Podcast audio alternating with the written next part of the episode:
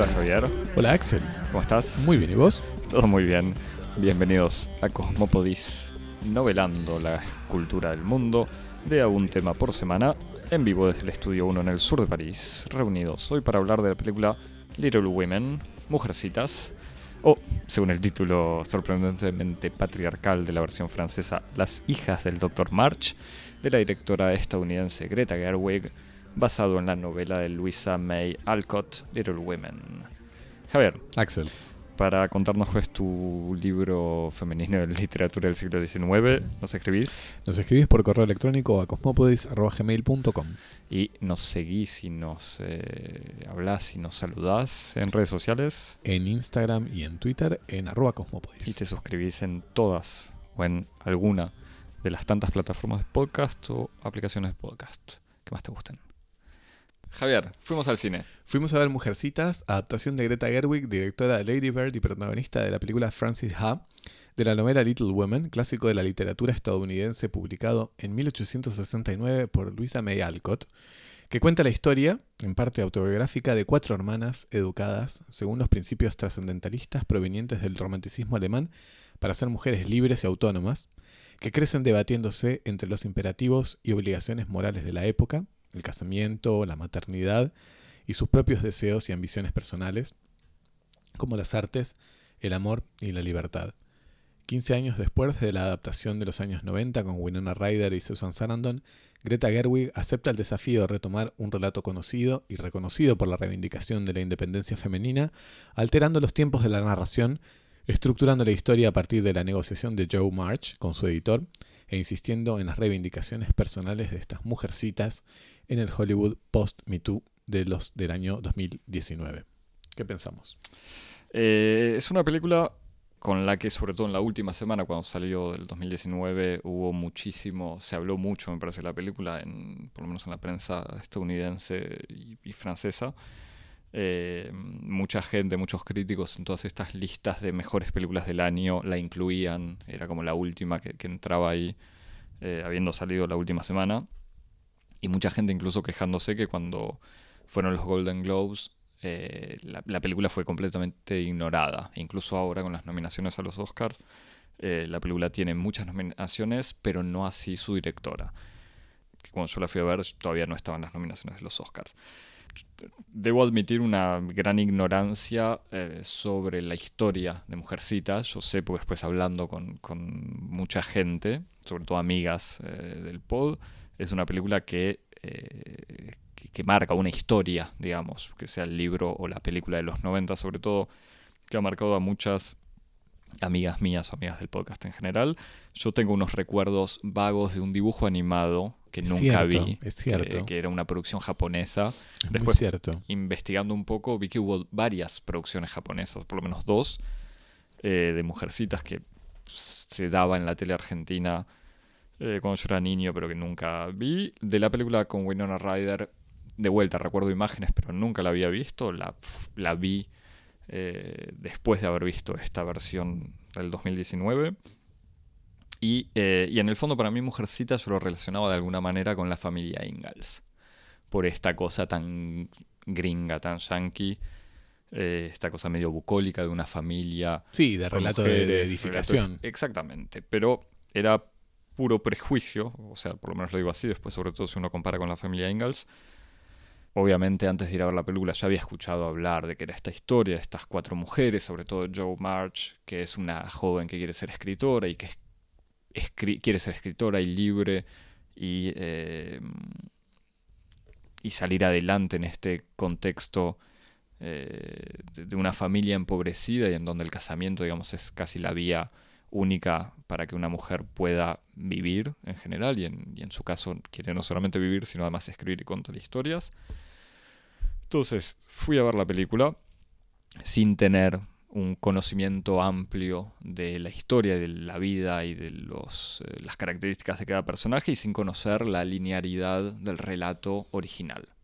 Entonces lo que descubrí fue una película con, con un ritmo agitado, por decirlo de alguna manera, digamos, a la imagen de- del personaje Joe March y de Saoirse Ronan, eh, o Sergi Ronan, perdón, eh, en general, eh, con este ritmo muy, eh, 2019, si querés, pero digamos, este, este montaje bastante agitado con un personaje muy agitado, un desorden cronológico, por llamarlo de alguna manera, pero el uso de estos flashbacks de la narración, en donde uno se pierde, por lo menos yo me iba perdiendo, pero nada más incómodo que justamente esta sensación de tratar de, de, identificar en, dónde estamos, pero que, te hace entrar en la historia también. Eh, y toda esta dimensión, no sé si metatextual, pero en donde hay un personaje, o sea, Joe March, el, protagonista o la protagonista, en general hablando con un editor y al mismo tiempo su voz en off, que en el fondo uno no sabe si es el texto que ella le da al escritor, al, al editor, perdón, o, como después lo hablaremos, el texto original o simplemente una voz en off, una narración en off adentro de la película. Eh, y de vuelta, el personaje este de, de Joe March que obviamente toca a la historia de Luisa May Alcott, que también fue, como decías en la, introducción, la hija de una familia con cuatro hermanas, hija de, eh, no me acuerdo si era, un, me parece que no era un pastor su padre, como el doctor, entre comillas, March, eh, sino una especie intelectual, profesor, educador, pero, pero también educada según estos principios eh, venidos del romanticismo alemán, en donde el arte y la autonomía es algo muy importante. Entonces, en el fondo, me parece que era una versión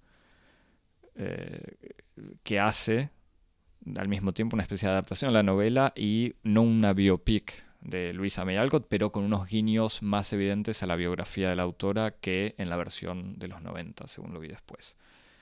Eh, Javier, ¿querés que te...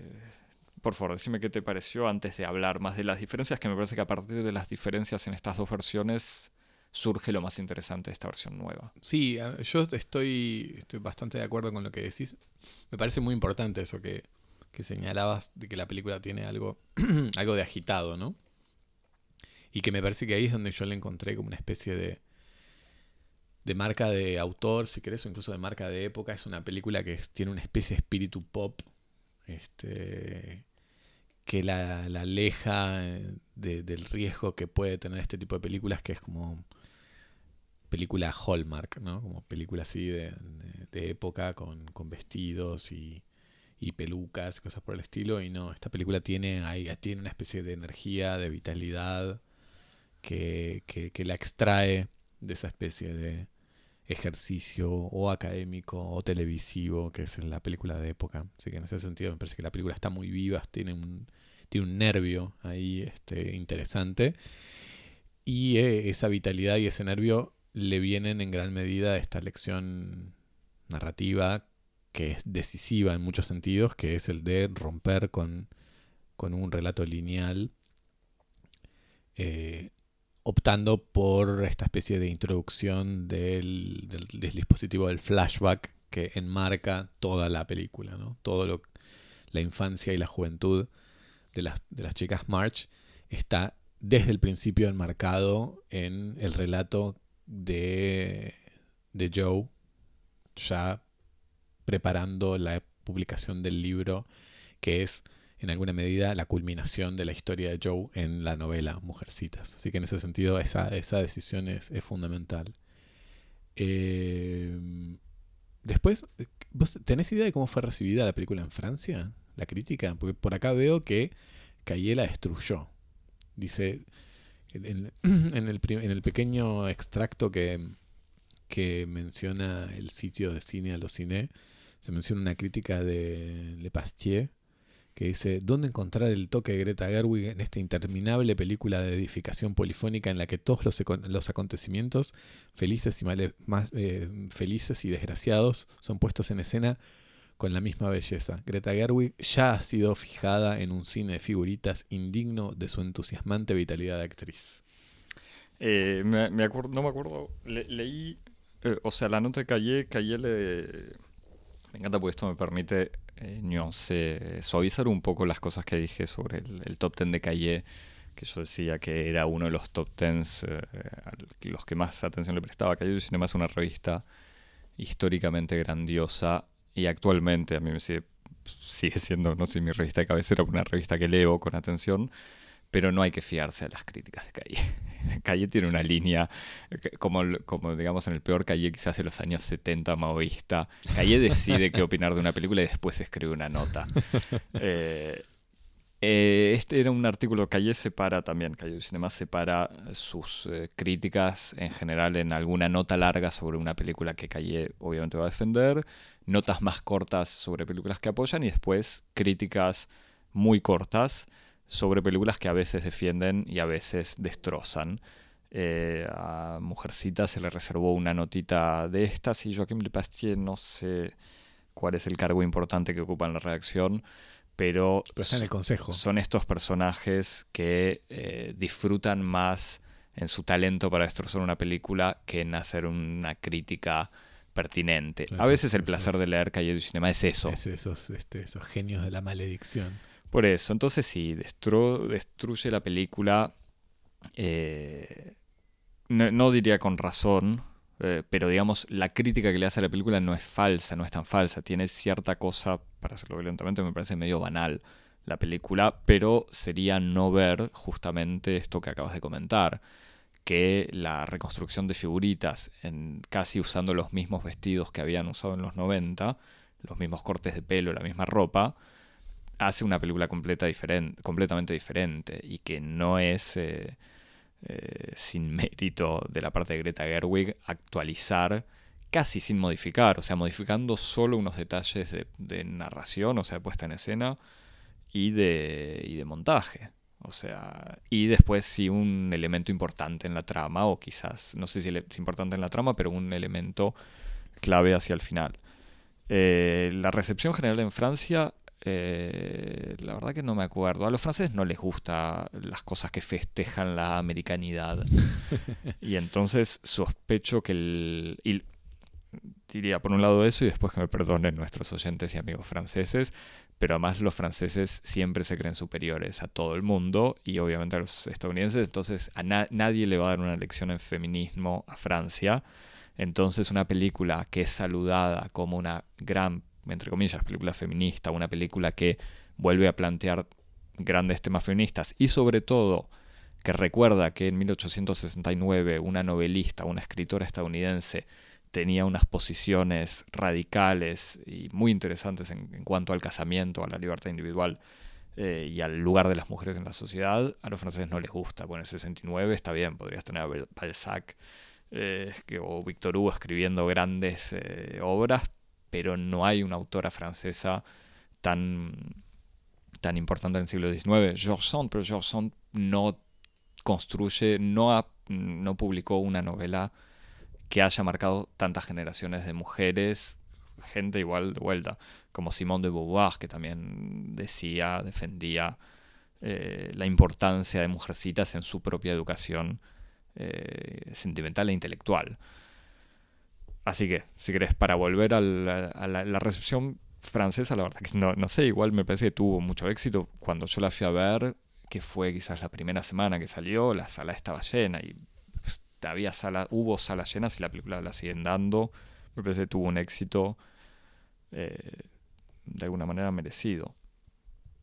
Eh, Javier, quería seguir, discúlpame. no, pero pasamos a, las comparaciones. A las comparaciones de vuelta, yo vi en el desorden, o sea, yo vi primero la 9, después la vieja. Eh, la persona que me acompañaba en, ambos casos, en el cine y en, cuando volví a ver la, versión de los 90, estaba muy decepcionada y enojada casi con Greta Gerwig, diciendo que había traicionado la versión de los 90.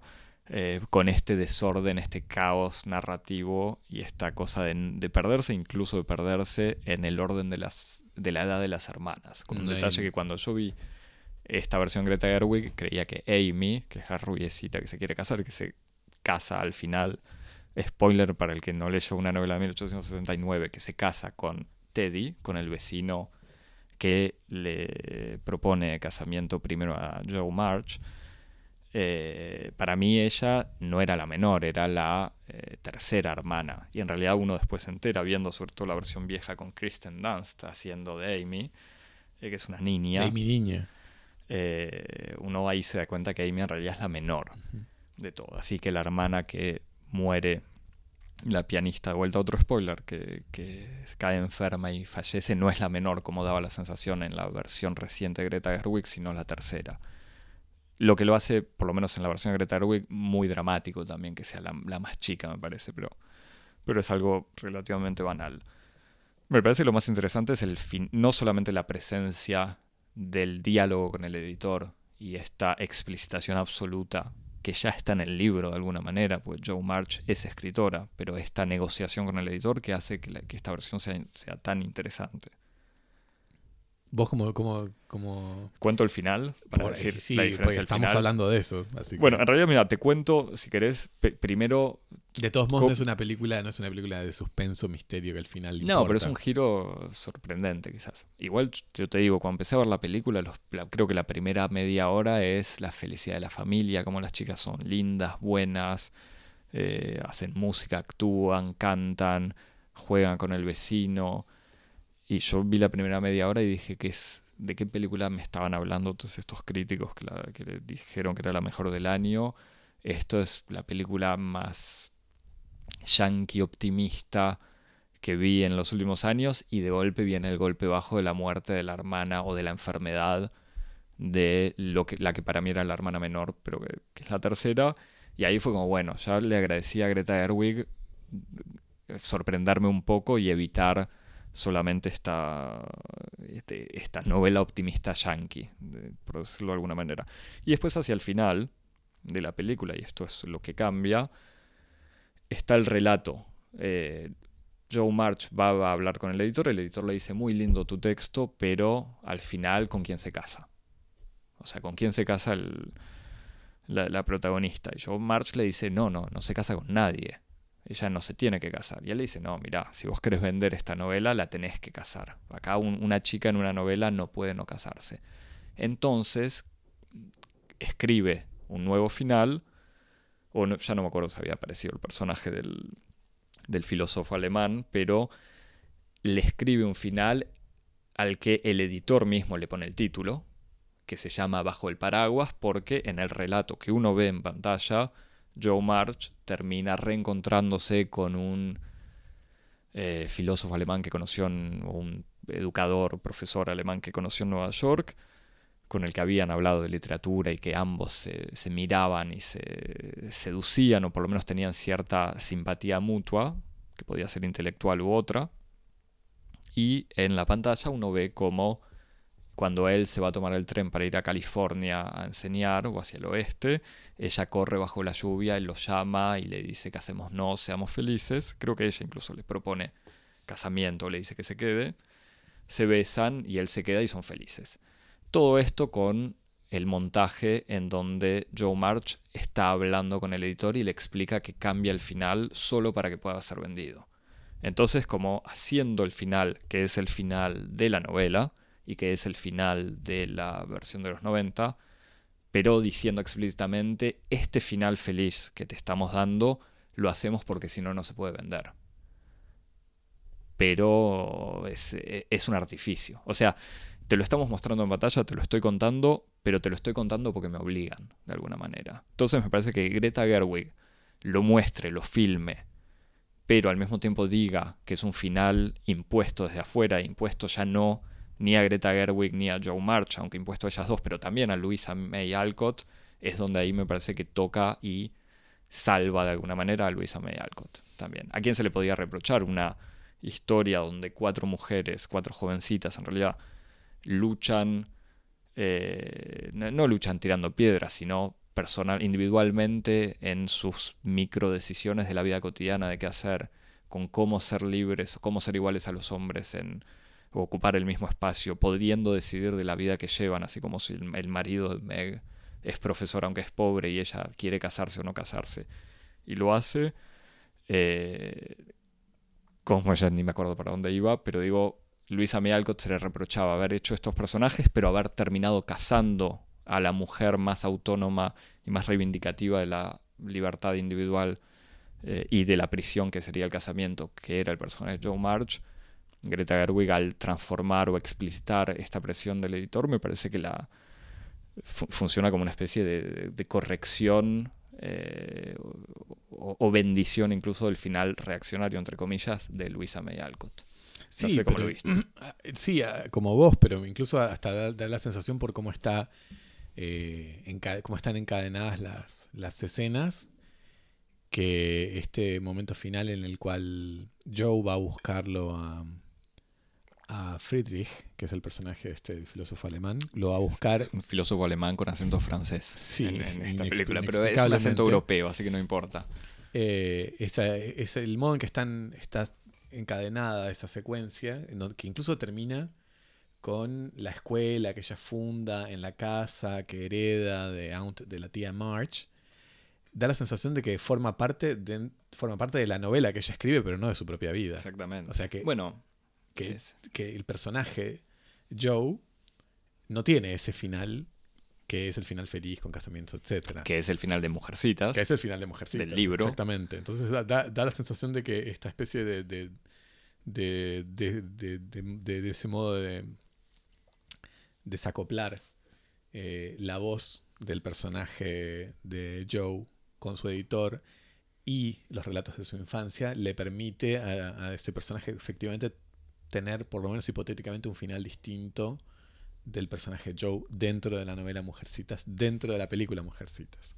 Entonces, en ese sentido me parece que hay una lectura perfectamente legítima de la película en ese, que, vaya en ese sentido, en donde ese final feliz es, como vos decís, el resultado de una negociación, pero Joe es, este, está en alguna medida extraída de, ese final feliz y eso es- me parece interesante. Y, que incluso en, la, en la manera de filmar de Gerwig, cuando toda esta escena de Joe corriendo bajo la lluvia para ir a buscarlo es absolutamente over the top. como Sí, pero incluso el- el- en, el, en el sentido más interesante que es el de no darle un final al personaje de Joe, porque del mismo modo en que un final feliz podía ser reprochado, como vos decís, por, por algunas exigencias así reaccionarias de ponerle a la felicidad de Joe un signo específico, que es el de la institución matrimonial, un final triste también hubiera sido un poco, un poco interesante o reprochable, o otro final feliz también. Y entonces me parece que el mejor Claro, modo. ella se quedó sola pero feliz. el mejor, también, exacto, sí. me parece que el mejor modo de resolver en alguna medida eh, el carácter gozoso de la libertad es el final abierto. Es un final sin final, en donde uno lo único que sabe de ella fehacientemente es que ella publica su libro, logra publicar su libro, después no sabes nada más del personaje. Y me parece que hay algo eh, que identifica la libertad con la apertura. Y entonces elegir, que el, elegir el final como un final así in- indeterminado eh, es lo que permite preservar en alguna medida esa especie como de pulsión indomable de, libertad que tiene, que tiene Joe, de libertad incondicional, inclaudicable, así, este, intransigente con respecto a sus hermanas. Así que sobre todo, bueno, a, Meg, este, bueno, y a Amy, naturalmente. Eh, pero, pero sí, me, parece súper súper interesante como, como, como puso ese, ese final feliz así enmarcado en la conversación con su editor. Otro, otro detalle me parece muy diferente, que es un, un segundo, pero es muy diferente con todo lo que implica entre las dos versiones, es que en la versión de Greta Gerwig, Joe March va a proponerle a un editor su texto. En realidad le muestra el texto a, a Friedrich, que le dice, ah, pero esta- le, le muestra unos textos, en realidad los textos, unas historias breves y medio fantásticas, me parece, Comerciales, sobre comerciales que publican los diarios. Él dice, esto es malísimo. Comerciales, hay que explicarlo esto para quienes no conozcan la historia. Comerciales, sobre todo porque ella está interesada en ganar plata con sus cuentos, porque es la única plata con la que cuenta su familia para vivir. O sea que ella no, ella quiere vivir de la escritura, pero no le importa en ese momento construir Sí, no una no obra es un magna, artista, sino claro. vender, vender sus, sus cuentos, que, que además son cuentos que, que tienen cierta demanda. Entonces ella está orgullosa de poder vivir con ese dinero. Y él le dice estos cuentos y no. O sea, son muy lindos, pero son malísimos. Vos sos prometedora como escritora, pero mm, estos cuentos no te contienen a vos. Claro, entonces le dice como escribir algo más personal. Se lo dice además con, con esa proverbial franqueza intelectual alemana alemán, que claro. desconoce completamente de sentimientos humanos. Eh, entonces ahí eh, se va, se- ella se va triste en realidad, pero bueno, obviamente piensa en eso y en el momento, ahora no me acuerdo si es en ese momento que sucede, pero reencontrándose con eh, cosas, con textos que ella le escribía a su hermana fallecida, se sienta eh, en una gran escena de montaje a la, Hollywood, como Rocky preparándose para ir a boxear, Joe March pasa noches escribiendo y, escribe su novela, y ella misma va y le entrega el texto a un editor. Eh, lo, que pasa, lo que pasaba en la versión de los 90 era que Joe creo que le mandaba o le dejaba el texto a Friedrich, o Friedrich lo, lo encontraba de alguna manera, y Friedrich se reencontraba con Joe y le decía, mirá, se lo mandé a mi amigo editor, te va a editar. Y era en, una especie de violencia, o sea, obviamente no, muy violenta, pero era, te publico gracias, yo tu marido te publico, o hago que te publiquen gracias a mi contacto de mi amigo. O sea, cuando acá en esta película se da vuelta y de vuelta es la iniciativa de Joe que hace que logre publicarse sola. Lo que de vuelta es anecdótico, pero cambia mucho, sobre todo cuando en la versión de los 90 la diferencia de edad es más evidente, me parece, entre el marido. Y no solamente eso, sino que el editor no quiere editar la novela, pero eh, cuando está en su casa, sus hijas le roban el manuscrito. Es verdad, claro. me, me, está volviendo ese detalle, Javi. Tuve que ver las dos películas, una tras de otra. Sus hijas le roban el manuscrito y a la mañana siguiente en el desayuno le dice, papá, ¿qué es esa cosa increíble que tenés en el escritorio que vas a publicar? Que sé, si no me equivoco, coincide con un montón de reacciones positivas que había tenido el editor cuando salió la novela. O sea, ese tipo de detalles que después se encuentran en, Wikipedia. Eh, después sobre la cuestión del matrimonio, en esta película de Gerwig hay un diálogo eh, muy corto pero muy explícito donde el personaje de Amy, la hermana menor, la que siempre quiso casarse con, eh, con Timothée Chalamet, con con Teddy la que es la chica buena, que trata bien a la tía, que es desagradable con todo el mundo, la que la acompaña a Europa y es una señorita de la buena sociedad, que va a hacer cursos de arte, aunque en el fondo sabe que no va a poder ser una, gran pintora, y que en el fondo está viajando en Europa para reencontrarse con un heredero austríaco de no, sé qué tipo de fortuna, para cumplir con lo que le con, la mejor salida que le proponía su vida de mujer, que era casarse con un buen partido, eh, convengamos que el personaje está sometido a otras presiones que esa.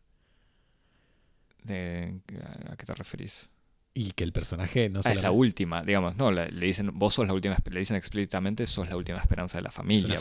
es una familia que está empobrecida no, no, pero, que no tiene ningún modo de, subsistir y que la única estrategia de sobre supervivencia de la familia es que una de las chicas se case y la última hija que, tiene para casarse es ella. Por eso, digamos, la mayor. simplemente como. La mayor se casa con un institutor pobre. Con un profesor de escuela pobre. Joe no quiere casarse. la tercera fallece. Muere.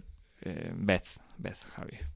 Cierto, Meg se casa con el. Meg se casa con el profesor. Y, eh, y esta última es la última esperanza de la familia. Entonces su tía, que como le dice Meryl Streep a eh, Saoirse Ronan o a Joe March, le dice: Yo vivo sola porque tengo plata. O sea, yo puedo ser libre porque tengo plata. Hay un diálogo en donde Teddy le reprocha a Amy, le dice: Ah, pero vos al final te estás casando eh, por la plata, algo así. Y ahora no me acuerdo, no, tomé nota, pero Amy le dice, bueno, el casamiento también es una transacción porque no tenemos otra opción, digamos, retomando eh, lo, que, así como los anarquistas del siglo, de principios del siglo XX, finales del XIX, comparaban casamiento y prostitución, como diciendo, bueno, el casamiento es una forma de prostitución porque es la única alternativa que se le deja a algunas mujeres. Eh, dice algo así, como yo no me caso por interés por la plata, simplemente me caso porque tengo que casarme porque no tengo otra manera de sí, en ese caso uno diría que es una forma de trabajo. Claro, bueno, es que, es que lo, ponen en esa, en, esa, de esa manera. Retoma, o sea, salvando un poco, entre comillas, al personaje que durante toda la película había sido superficial eh, y medio insoportable, celosa de su hermana, no, pero lo digo para decirlo groseramente, y que en el personaje, en la versión de los 90 con Kirsten Dunst, quizás se nota más su niñez, pero no es, eh, no es solamente una niña caprichosa, sino es la niña caprichosa que eh, puede salvar la, economía y la reputación de la familia gracias al casamiento, sacrificándose o sacrificando, al contrario de Joe, cierta libertad personal. Sí, pero digo, es cierto, todo lo que vos decís es cierto. También es cierto que hay como toda una corriente ético-estética que atraviesa la película y que le viene justamente por esta, este puritanismo trascendentalista que es el de Luisa May Alcott, que, que tiene una, una especie como de, la, la, mira puesta en todas las, las formas de perversión moral de la, de la frivolidad. Entonces, uno de los... Ahí tiene dos grandes enemigos la película, obviamente el orden patriarcal y la opresión de los débiles, por una parte, y después los riesgos de la frivolidad. Y es muy interesante como la película hoy hay esas, dos, esos dos riesgos están ahí como flotando de modos distintos, en donde, por ejemplo, tenemos el, el personaje de el personaje de Meg, que es una mujer, que es el, personaje de la, hermana mayor, creo que es interpretado por Emma Watson, que es una mujer muy íntegra y, que es la que decide casarse con, con el maestro de escuela porque ya está enamorada, aunque sea un pésimo partido, pero que está permanentemente atravesado por el dolor y la tristeza de desear con todo su corazón las cosas del mundo de los ricos y que incluso parte de su, de su arco dramático es haber encargado las telas para hacerse un vestido carísimo, que es el vestido que tiene una de sus amigas ricas y que ella está mortificada porque su marido tenga que trabajar dos o tres veces más para poder pagar eso. Entonces hay, además de, obviamente la trama feminista, hay como una especie de trama que tiene una relación como con, con la frivolidad, con el mundo de los placeres vanos, eh, de, la belleza, de, la vida en sociedad. El personaje de Teddy es un personaje que tiene que ver con esto. Teddy es como una especie de... Teddy es el vecino rico. Teddy es el vecino rico y que además es como una especie de, hombre bohemio antes de tiempo que, se deja ir por los placeres de, la vida cortesana, del alcohol, de las fiestas, y hay como toda una especie de, vena puritana diciendo no, eso no es la buena vida, y en el final de Feliz Puritano todos están en familias bien constituidas trabajando en una escuela para la edificación de la humanidad.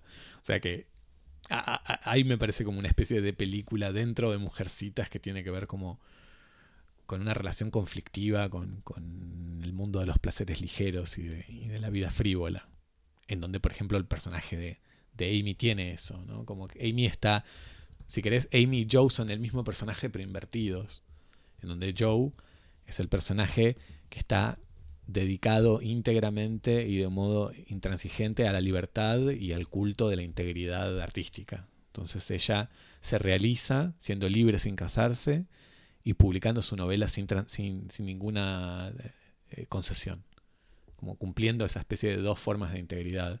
Y en el espejo invertido está Amy, que lo que le gusta es como la vida cortesana y la buena vida y los buenos vestidos, y termina casándose con Teddy, que tiene además un montón de plata, y abandona sus, su, su vocación artística porque siente que no es un genio.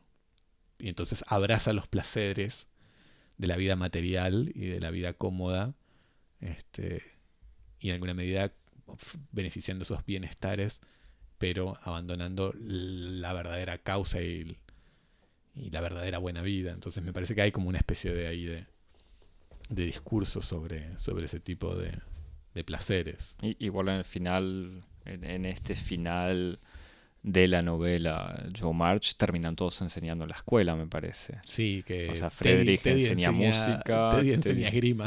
Teddy enseña esgrima, claro, y, ella pintura.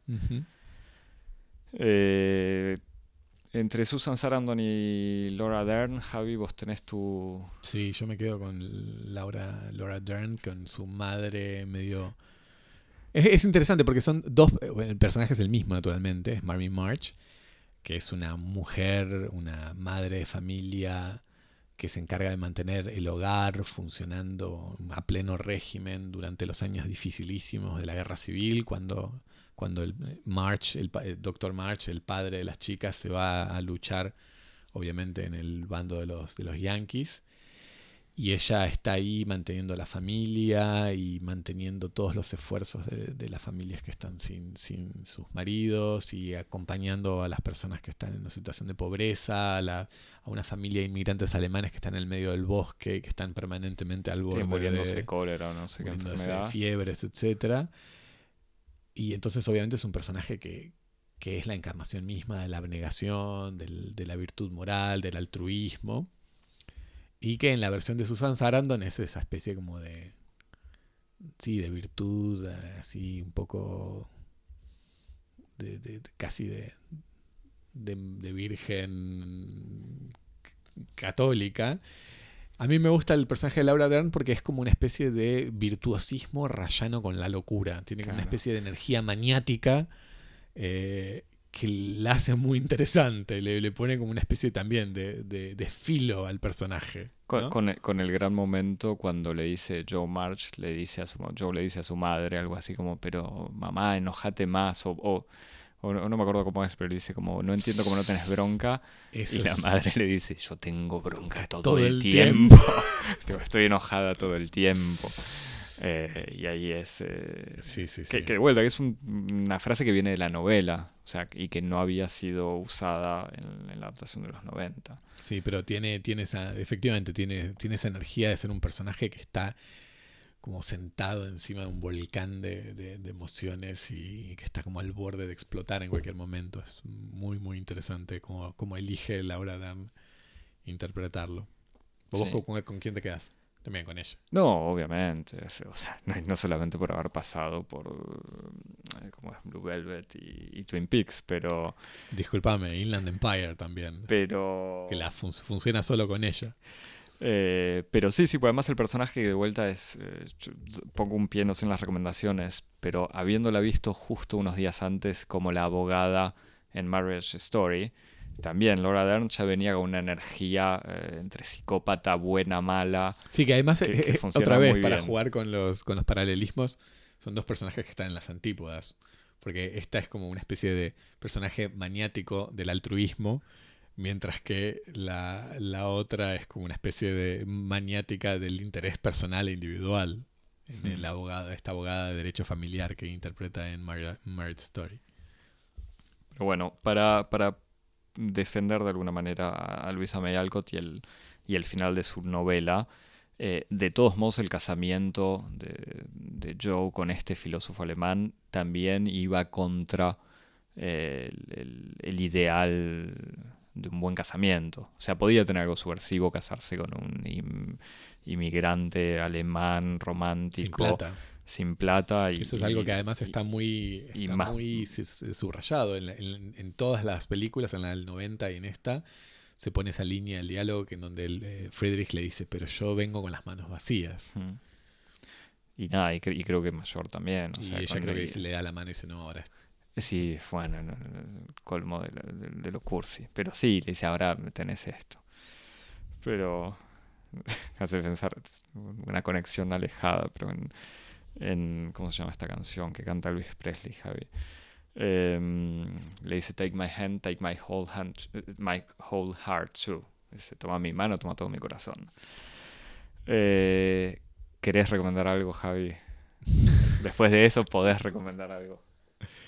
Eh, o, comentar algo más. No, lo único que quería decir antes de terminar es que a mí me parece que, entre otras de los efectos que produce la, el relato armado como una especie de, relato retrospectivo, es que la película tiene algo un poco melancólico, eh, que me parece que la otra película, y que sospecho que la novela, que no la leí, tampoco tiene, en el sentido en el que las novelas y las historias que están organizados de modo lineal y que tienen una especie como de curva ascendente, están organizados por una forma de épica, ¿no? de épica que va eh, eh, hacia la dirección del progreso, hacia la dirección de, de la conquista, del avance, y que en ese sentido Little Women en, su versión de los años 90 daba la sensación de que intentaba ser fiel o se ponía en la continuidad de esa épica